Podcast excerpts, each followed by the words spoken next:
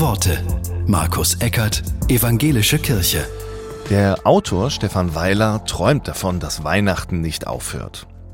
Was er sich davon erhofft, beschreibt er so. Immer Weihnachten.